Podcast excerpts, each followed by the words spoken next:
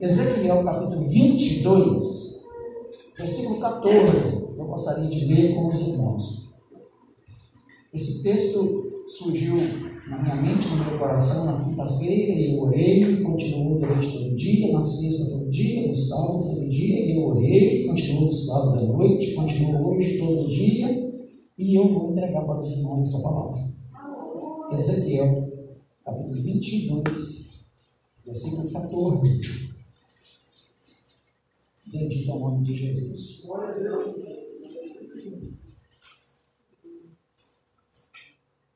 Versículo 14, ele tem duas perguntas.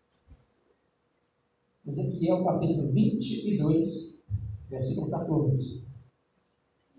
Estará firme o teu coração? Estarão fortes as tuas mãos nos dias em que eu tratarei contigo? Eu, o Senhor, o disse e o farei. Amém. Graças a Deus. Pode se assentar, meus irmãos.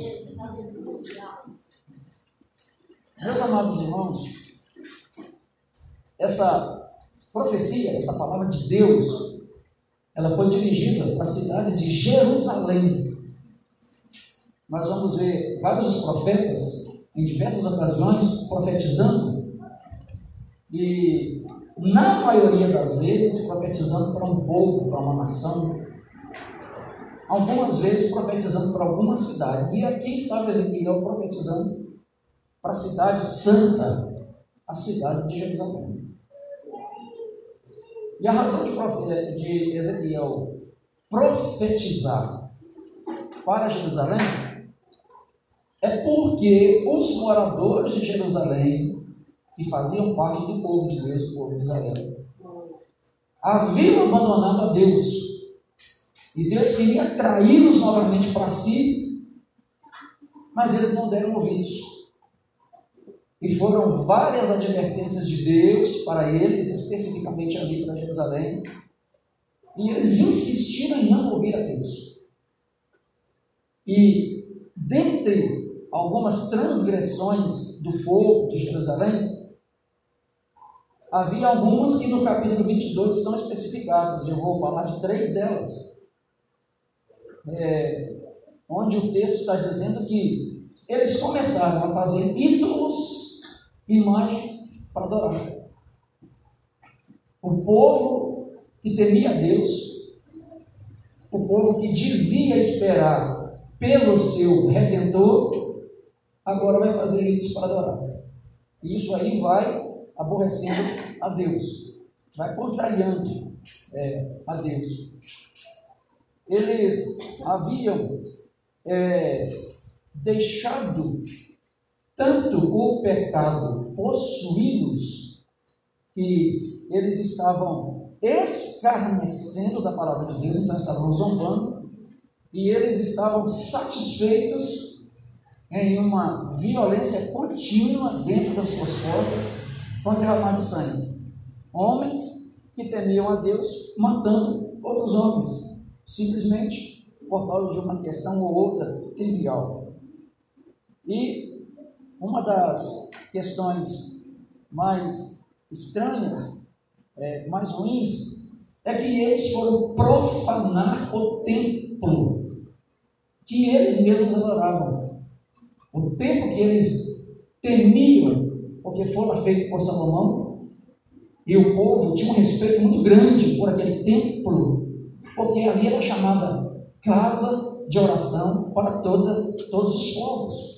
Era um lugar santificado, consagrado a Deus para o povo adorar. E o povo estava profanando aquele lugar, ou seja, todo e qualquer tipo de atitude ou ação que Deus contrariava, eles estavam trazendo para dentro do templo.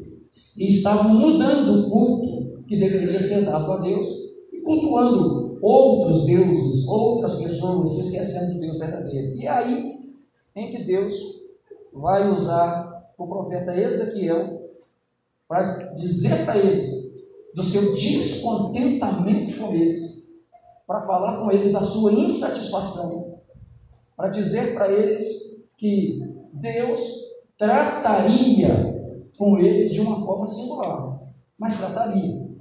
E é esse o texto que nós lemos de todo o texto. O que mais me prende a atenção, porque está se falando de algo vindouro para aquele povo e que ocorreu, houve o julgamento de Jerusalém, da cidade, e foi um tratamento dificultoso. O texto faz a pergunta duas vezes, faz as duas perguntas. Estará firme o teu coração? Ou seja, o seu coração estará confiante. O seu coração estará confiante. As suas mãos estarão fortes. Suas mãos não estarão enfraquecidas no dia em que eu vier tratar contigo. Meus amados irmãos, o apóstolo Pedro disse que o juízo de Deus começa na casa de Deus. Paulo, quando nós lemos aquele texto maravilhoso que nós usualmente lemos na ceia do Senhor, no, no texto que nós lemos, ele está nos dizendo assim: se nós nos julgássemos a nós mesmos, não seríamos julgados. Mas quando somos julgados, somos disciplinados pelo Senhor para não sermos condenados ao mundo. Então, mesmo no tratamento de Deus, mesmo no juízo de Deus, o interesse de Deus é que nós mudemos da postura e passamos a servir de verdade. O interesse de Deus não é que nós sejamos condenados com o mundo. O desejo de Deus é que através da repreensão venha o arrependimento, passemos pela correção e mudemos o curso da nossa vida. Nós sabemos, irmãos, que o mundo foi e está indo de mal a pior. Nós sabemos que não existe melhor alguma que possamos esperar vinda do mundo. Esse presente século, esse mundo no qual nós vivemos, não existe nada para nos oferecer que possa nos trazer satisfação de fato.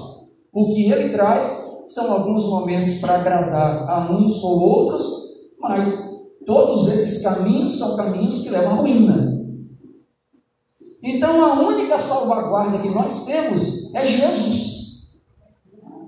A única solução que nós temos para os nossos dias e para o nosso futuro é Jesus. A única segurança de fato que todo crente encontra é em Jesus. Toda a nossa proteção e toda a nossa segurança, toda a nossa esperança, toda a nossa expectativa para essa vida e para a vida futura estão tudo em Jesus. E Jesus é suficientemente poderoso e grande para nos socorrer e nos ajudar. E Ele é suficiente para cada um dos crentes.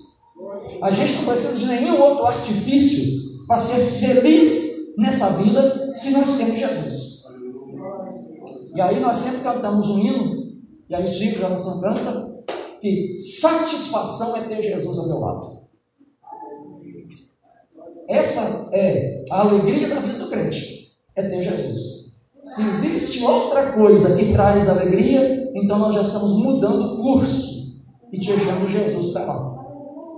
E o que nós não podemos, irmãos, ignorar de maneira nenhuma, é que no tempo em que nós vivemos, eu vou observando que cada vez que as coisas pioram um pouco mais, mais difíceis vão ficando os homens. À medida vai ficando ruim, os homens do mundo vão se tornando piores. Os homens vão ficando cada vez mais alienados, não querendo ver a situação atual como um tratamento de Deus, não estão temendo a Deus, desrespeitam a Deus, eles abrem suas bocas em ofensa a Deus, e para nós, isso é um retrato do mundo do jeito que ele está. Eu vejo um retrato do mundo na rua que eu moro. Eu vejo um retrato mais amplo do mundo no bairro que eu moro. Eu vejo um retrato de como o mundo está quando eu vou e venho e eu escuto e eu vejo pessoas que estão descaradamente satisfeitas por não querer ver o perigo em que nós nos encontramos e o caminho que o mundo está tomando. E aí eu me lembrei de um versículo muito maravilhoso, quando o profeta diz que a terra cambaleia como um bêbado e está perto a sua ruína.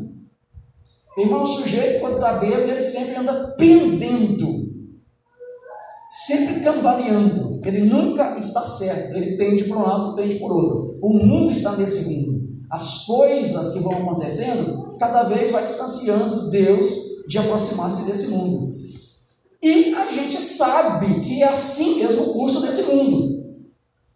Mas o que eu não consigo aceitar é que nós, os crentes, estejamos ficando sem temor a Deus. O que é difícil para a gente aceitar é que nós, os crentes, estamos ficando conformados com as coisas que estão acontecendo. Nós estamos aos poucos também nos distanciando da verdade. Estamos nos apegando a coisas que não têm nenhum valor.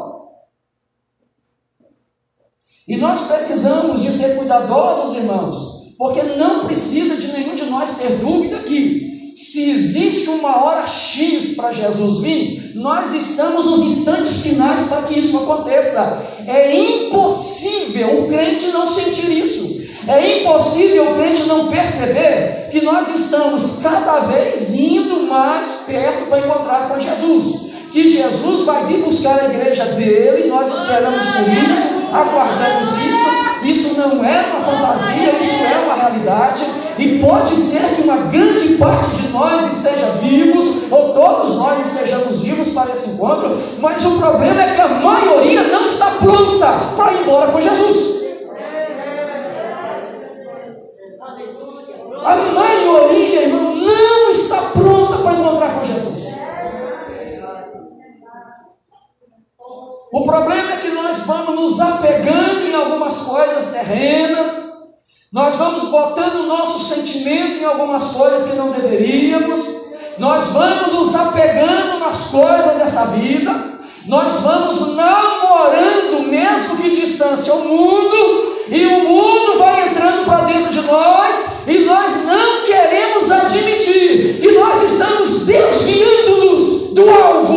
céu.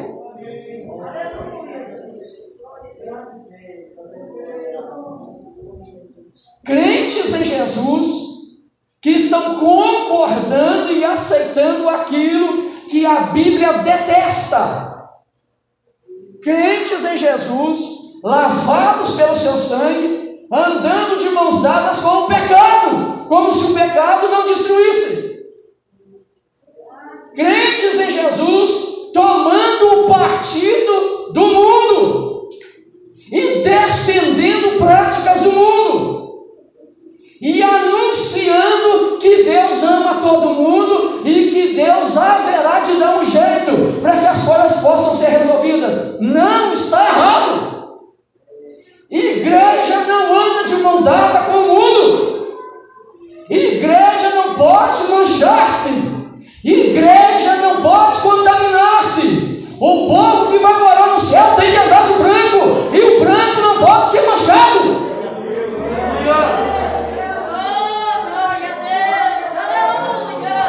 nós estamos ficando conformados demais. Nós estamos aceitando com muita naturalidade aquilo que no passado nós pregávamos e lutávamos contra, que é o pecado.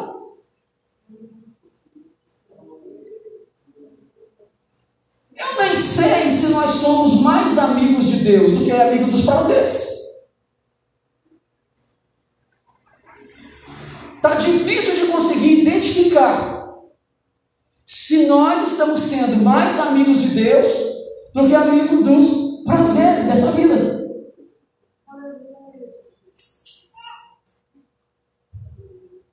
E ao ver o tipo de evangelho que é pregado aí, ao escutar e ao ver o tipo de testemunho que as pessoas estão dando por aí, falando que são de Jesus, ao ver a forma de vida que as pessoas estão vivendo por aí, demonstrando nenhum temor diante de um caos em que o mundo vive, diante de um momento de juízo que Deus está exercitando sobre todo mundo, e a igreja está no mundo, a gente vê crente que vive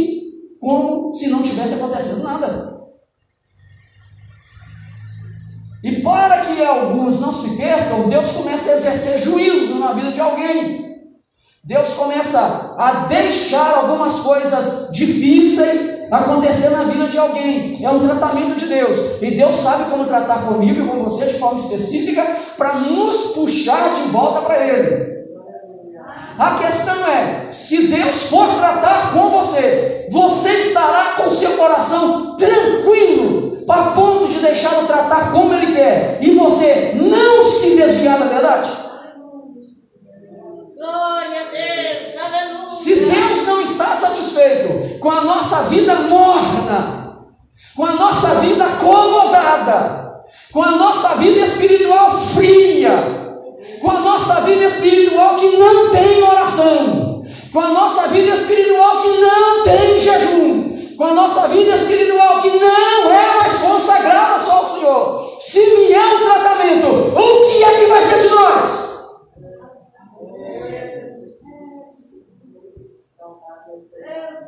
O que é que vai ser do crente quando Deus for tratar com ele e ele encontrar-se numa situação sem saída, porque o coração não tem tranquilidade, para aceitar o tratamento. Como é que vai ser isso?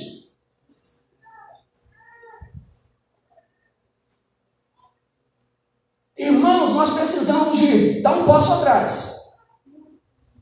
Nós precisamos de recuar, no sentido de arrepender e colocar a vida no altar de Deus de novo. Nós estamos ficando muito, mas muito, muito acomodados. Nós estamos sendo crentes nos dias que tem culto e nos dias que não tem culto não estamos sendo. Nós estamos aqui nesse momento procurando cultuar a Deus, procurando apresentar a Deus o nosso louvor, a nossa adoração, sendo que em vários dias da semana nós não andamos com Deus. E estamos deixando um pequeno espaço de tempo, onde nós denominamos de período de culto ao Senhor, para nós nos apresentarmos a Ele. Isso não é o suficiente, isso não é o bastante. Isso aqui é o resultado de uma vida de quem anda com Deus no decorrer da semana. O culto que nós prestamos a Deus não fica restrito apenas a essas duas horas. O culto começa antes, o culto começa no início da semana, e durante a semana a gente vai adorando a Deus, cultuando a Deus, mantendo a comunhão com Deus, para chegar no dia de hoje, todos nós que estivemos consagrando, jejuando, santificando, juntos adoramos a esse Deus. Mas irmãos, nós estamos ficando dispersos demais. Nós estamos ficando distanciados demais de Jesus. O tempo para oração praticamente não existe mais, porque tudo tem muito tempo para ser se dedicado, menos para ter uma comunhão com Jesus.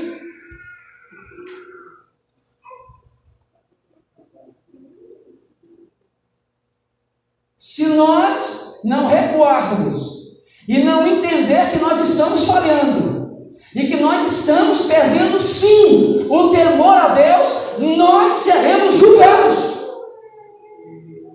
Eu não quero cair no juízo de Deus para eu não sofrer consequência, embora saiba que Ele possa me livrar disso, fazendo me arrepender. Mas se eu posso evitar o mal, se eu posso evitar a transgressão, se eu posso evitar aquilo que vai me arruinar, por que não fazer hoje?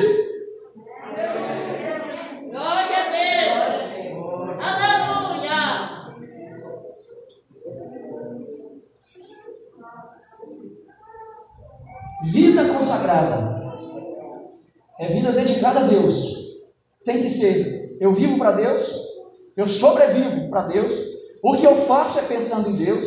O que eu luto é pensando, as minhas lutas é pensando em Deus. A minha dedicação é a Deus. Onde eu estiver, eu tenho que estar com Deus. Onde e com quem eu estiver, eu tenho que estar com Deus. A minha vida tem que ser devota, entregue completamente a Deus. E tudo que eu fizer tem que ser para a glória de Deus.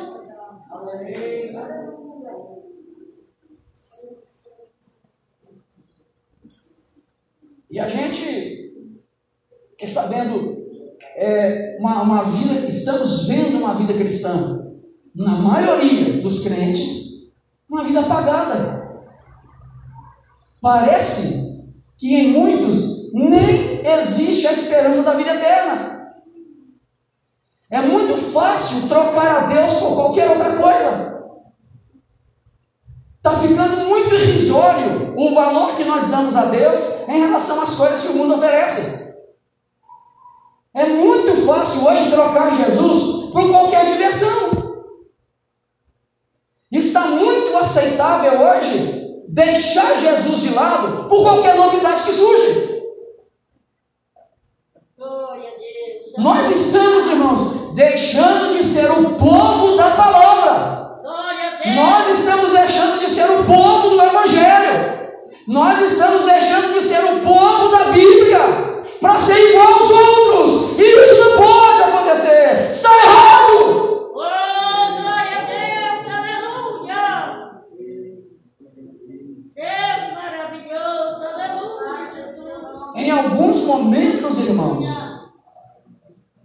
A gente vê que estamos tomando a forma do mundo. Em alguns momentos, a gente observa que os crentes estão ficando tão sobrecarregados com as suas próprias coisas, com as coisas dessa vida, que estão perdendo o seu alvo. E vive-se errado, dá um testemunho ruim, fala o que não deve, vive numa vida contrária aos padrões da Bíblia uma vida ao contrário dos padrões da Bíblia que está estabelecido para nós vivermos. E quer ser crente. Aí, nos momentos como esse, surge a pergunta de Deus: estará firme o teu coração no dia que eu for tratar contigo? As suas mãos estarão fortes para poder elevar-se a Deus e pedir a Ele misericórdia para que Ele nos socorra?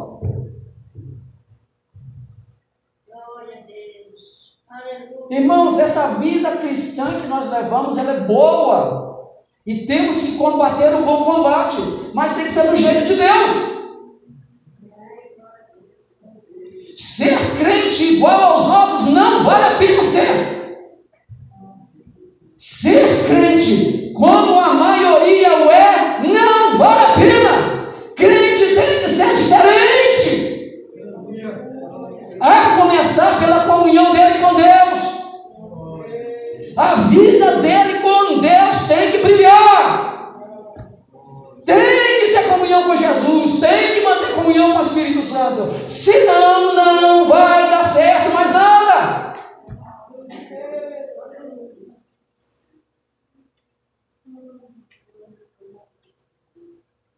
E essa questão que Ezequiel fala para Jerusalém, ela é tão severa que Deus vai tratar com Jerusalém e morrem quase todos de Jerusalém.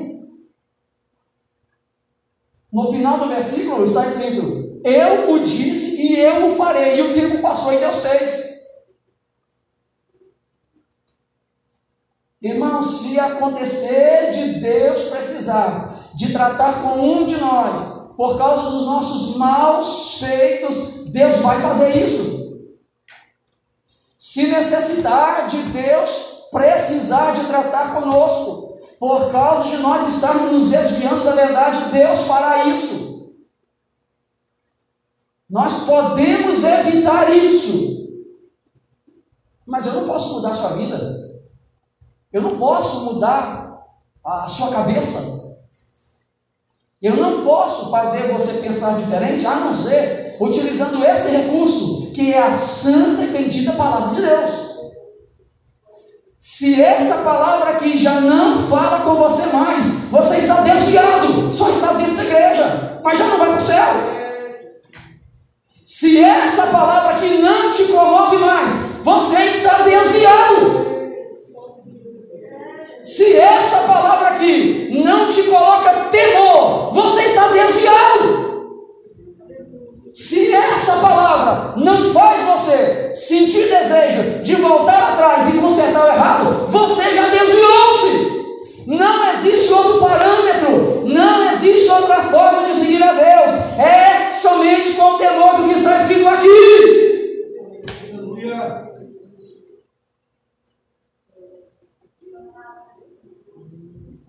Irmão, nós somos crentes para morar no céu. Nós somos crentes para viver uma vida que agrada a Deus. E existem muitos irmãos cheios de muita coisa ruim. Existem muitos irmãos guardando muita coisa que não presta. Existem muitos irmãos acumulando muita coisa que não deve. Existem muitos irmãos conservando dentro de si muita coisa que está impedindo de viver. E aí o tempo vai passando e a gente vai vendo alguns irmãos perdendo a alegria da salvação. Não é feliz porque é crente. É feliz por qualquer outra coisa, mas por ser crente não. Cadê a alegria de antes? Cadê a satisfação de antes? Satisfação por ser crente. Satisfação por saber que o meu nome, o seu nome está escrito lá no céu. Cadê essa alegria? Pessoas que andam sobrecarregadas porque elas estão sentindo algumas coisas que o mundo oferece e o coração fica dividido e elas não sabem que decisão tomar. A decisão tem que ser romper com o mundo. Romper com o mundo. Ficar esperando o quê? Tentar agradar alguma coisa na sua vida para quê? Se envolver com aquilo que é do mundo, que benefício trará?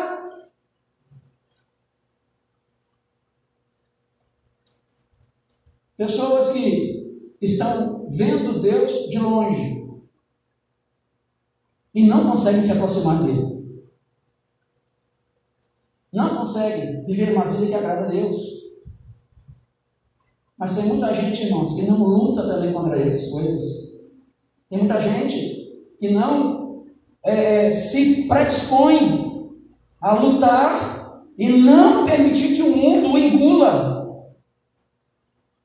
E estão acreditando que uma hora dessa Jesus vai socorrer e Jesus vai passar por cima disso. Não vai.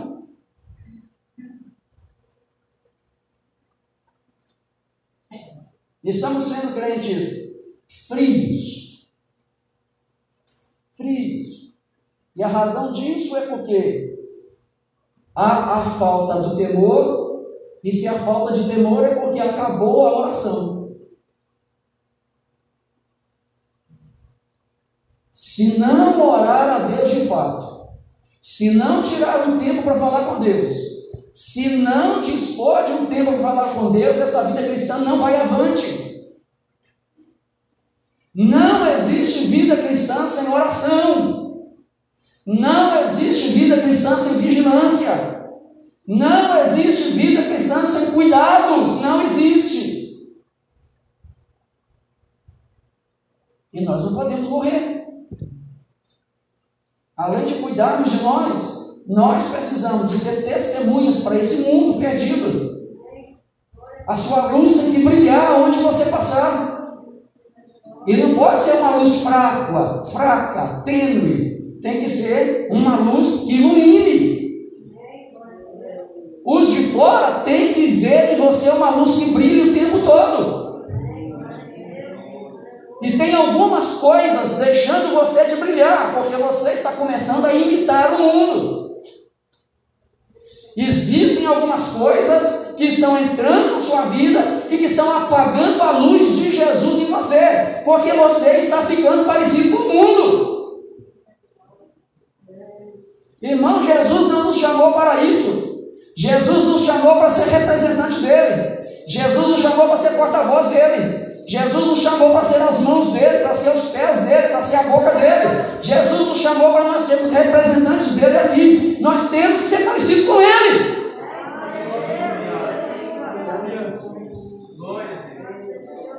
E nesse período de um ano para cá que as dificuldades aumentaram, os crentes, ao invés de avançar, os crentes estão se entregando.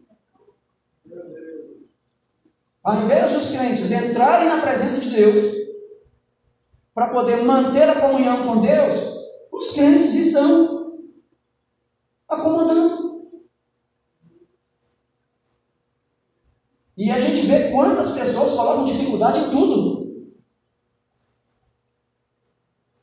Se a gente não fizer uma força maior, se a gente não tomar a questão de disposição para servir a Deus, irmão, nós estamos perdidos. Nós não vamos chegar no céu.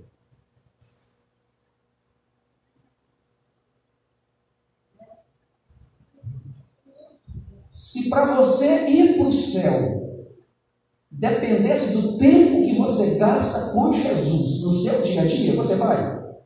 Pensa aí. Se para você chegar no céu, você precisa de obedecer a palavra de Deus, conforme ela diz que é para obedecer, você está chegando lá? Pense aí. Se for depender do temor que a Bíblia ensina, que eu devo ter, você está tendo esse santo temor? E você acha que vai chegar no céu? Pensa aí e responda. Deus maravilhoso, hein? Se a gente começar a examinar o que a Bíblia diz e a vida que nós estamos levando, irmão, a Bíblia está de um lado e nós estamos do outro. A tendência natural já é da gente mesmo tomar o caminho errado. A tendência natural por causa da natureza humana. Mas o que nos ensina o caminho para nós dominarmos a natureza humana é a palavra de Deus. E a minha vida tem que estar submissa a essa palavra. O problema é que tem gente que não quer acordar para isso.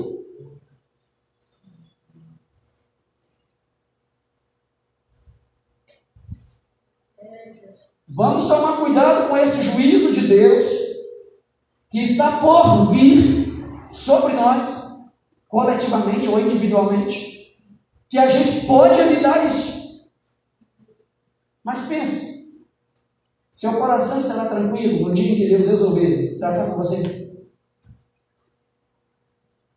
No dia que Deus resolver mudar as coisas na sua vida e arrancar algumas coisas de você, como é que você vai ficar?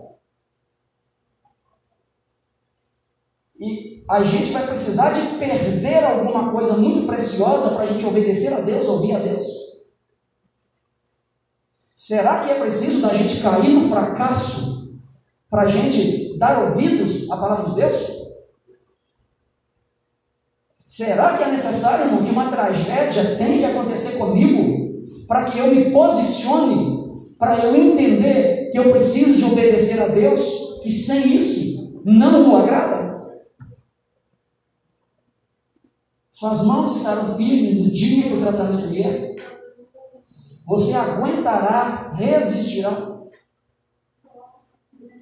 Deus maravilhoso, aleluia. Eu creio que não. Glória, glória, glória a Deus. Porque nenhum de nós precisa de passar por isso. glória a Deus, aleluia. Nenhum de nós precisa de chegar a esse extremo de Deus trazer o tratamento para a gente levar uma vida cristã séria. Então nós precisamos de mudar. Nós precisamos de mudar. Porque se nós não mudarmos, Jesus não vai mudar uma vírgula do que ele disse para agradar ninguém. Nós precisamos de mudar. O nosso conceito de salvação de vida eterna precisa ser levado mais a sério. A nossa consciência do que é vida eterna com Deus e vida eterna sem Deus precisa de ser repensado, porque está parecendo que as duas coisas são iguais. Na cabeça de alguns crentes, o inferno já não é tão inferno quanto parecia que era. Na cabeça de muitos irmãos, evitar o mal já não é tão necessário quanto era necessário antes. Para muitos crentes, evitar o mundo já não é tão necessário como era antes. E por falar em antes, irmão, eu sou saudosista, porque eu gostava muito mais da igreja do jeito que ela era antes.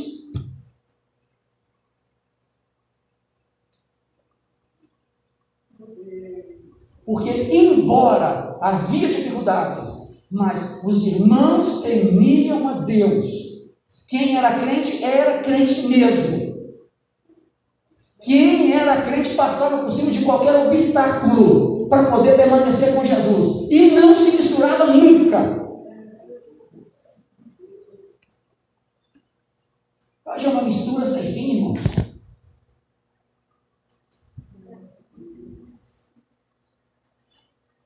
Há mais ou menos 40 dias atrás, menos de dois meses atrás, eu recebi uma ligação de um irmão que foi ovelha minha há uns 20 anos atrás. E conseguiu o meu contato por outra pessoa. E eu fiquei muito alegre porque ele me ligou, e ele também ficou muito alegre porque ele conseguiu falar comigo. E ao longo da conversa ele falou comigo assim: e mais aí, pastor? O senhor continua daquele jeito mesmo, sem abrir mão para aquelas coisas, aquela igreja mais antiquada. É, continua com aqueles mesmos pensamentos. Eu falei, graças a Deus eu continuei. E você? Ele disse, não, eu não mudei muito. Eu lembro daquele tempo e acho bom, mas onde eu estou é muito diferente. Mas eu me acostumei. É aí que está o problema. O problema é nisso, acostumar com aquilo que não deve. E acostumar com um grupo de crentes que estão acostumados com o mundo é uma coisa terrível. E deixar o mundo entrar na minha vida e eu trazer o mundo para dentro da igreja é uma coisa terrível. Irmão, a gente precisa de buscar a Deus de verdade como era feito no tempo passado. Quase, quase que ninguém ora mais. Quase que ninguém jejua mais. Quase que ninguém tem preocupação de viver uma vida consagrada. Quase, na maioria dos lares, não se abre Bíblia mais para ler. A Bíblia virou um objeto para trazer para o culto, no dia que tem culto, e no dia que não tem, fica lá. Mas a televisão fica ligada o dia inteiro. A gente tem acesso à internet o dia inteiro. Mas não ouve Deus falar. Ouvir Deus falar comigo, particularmente, é eu abrindo a palavra e eu lendo a palavra. Eu preciso de voltar a essa experiência. Você precisa de voltar essa experiência. Tira tempo para Deus. Se você acha que é uma perda de tempo, perca tempo então. Mas salve a sua alma. Salve a sua alma enquanto você pode.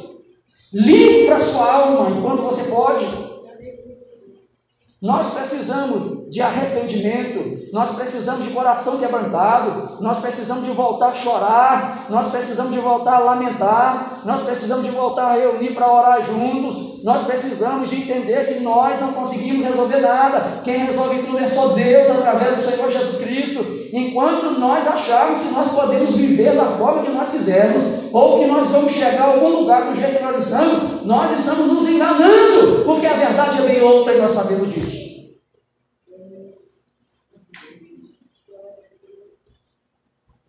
Um dia, irmão, Deus vai cobrar de nós.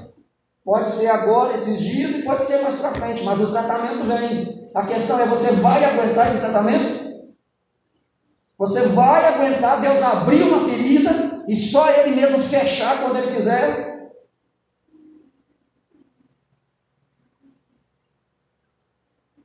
Então tomemos cuidado, porque a vida cristã que muitos de nós estamos levando É uma vida igual a que o mundo leva.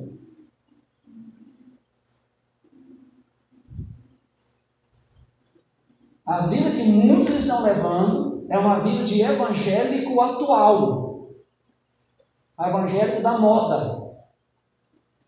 É o evangélico que desfila com a Bíblia na mão, mas vai para qualquer lugar e faz qualquer coisa e vive de qualquer maneira.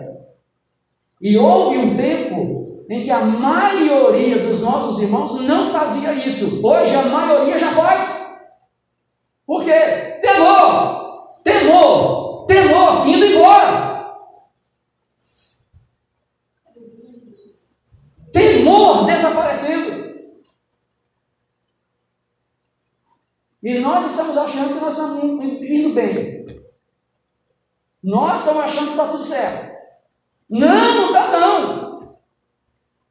E se Deus chegar nos rejeitar, irmãos, o que é que nós vamos fazer? Eu espero em Deus que Ele não precise de tratar conosco. Eu espero que essa palavra nessa noite acorde você, para você ser um crente, um crente espiritual, um crente diferente, um crente que tenha comunhão com Deus, e é diferente a cara do crente, o rosto do crente, é diferente do crente que é espiritual, é diferente o crente que anda com Jesus, é o crente que anda com Jesus, a forma dele se portar, a forma dele falar, a forma dele viver é diferente do outro que é carnal, e Deus não quer o carnal, Deus quer o crente espiritual.